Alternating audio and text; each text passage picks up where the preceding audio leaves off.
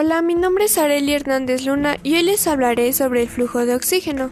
También vamos a englobar lo que sería la hipoxia, sus tipos, el pulsioxímetro, la oxiometría, la saturación de oxígeno, las patologías que disminuyen la, la saturación perdón, y el volumen entre la inspiración y la expiración.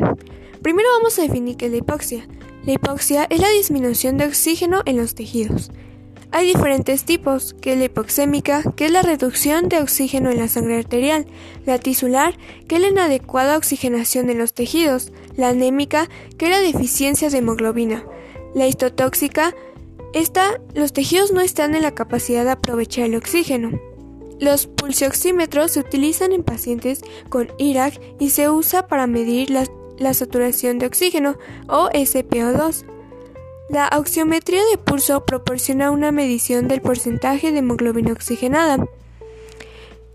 Eh, algunas indicaciones del oxígeno, que serían la DRS, la sepsis, la hipoxemia, entre otras. En esta, la saturación de oxígeno mayor a 90%, eh, se da en pacientes hemodinámicamente normal.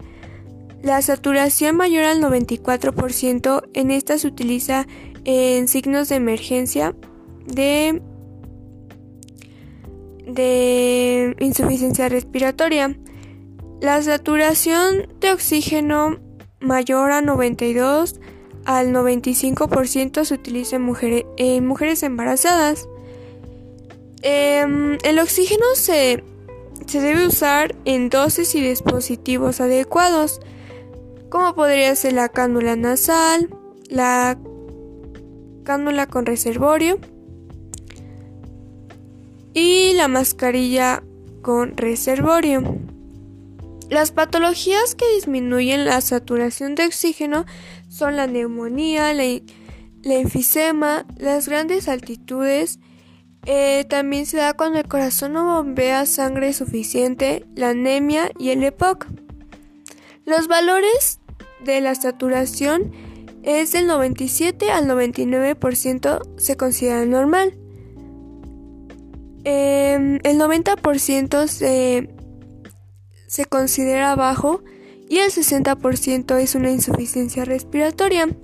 El volumen entre la inspiración y la expiración normal sin realizar un esfuerzo es de aproximadamente 500 mililitros o 7 mililitros sobre kilogramos de peso corporal.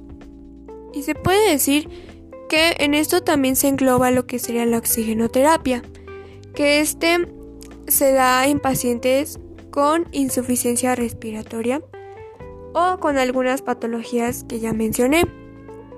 Por eso es necesario eh, tener un conocimiento adecuado y de igual manera llevar en práctica todo lo que se habló para así tener un buen resultado.